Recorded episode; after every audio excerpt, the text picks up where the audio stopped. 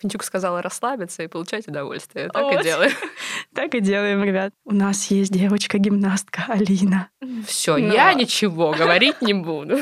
Ну, все, надо переезжать в Москву. Нахуй все ваши тусовки. Да Ну, в смысле, это клево. Даже в э, куче говна по колено. Научит за 5 секунд, Да, как за пять въебаться секунд. в елку.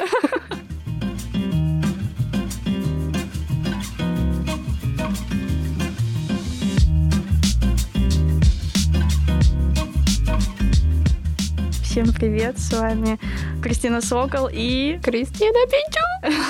Сегодня мы записываем подкаст для нашей подруги Алины, одноклассницы.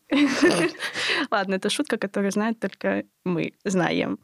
Да, мы имеем такую традицию записывать, не записывать, а дарить друг другу подарочки душевные. И вот нам пришла идея в голову записать для нее подкаст. Просто у кого-то скоро день рождения, я не помню точно какого числа. Да-да. Подкаст будет про нашу подругу, которая гимнастка, солнышко и вообще пупсик. Самый непорочный человек на свете. Да, да. Что бы сказать такого? Ну все, на этом все. Спасибо большое за внимание.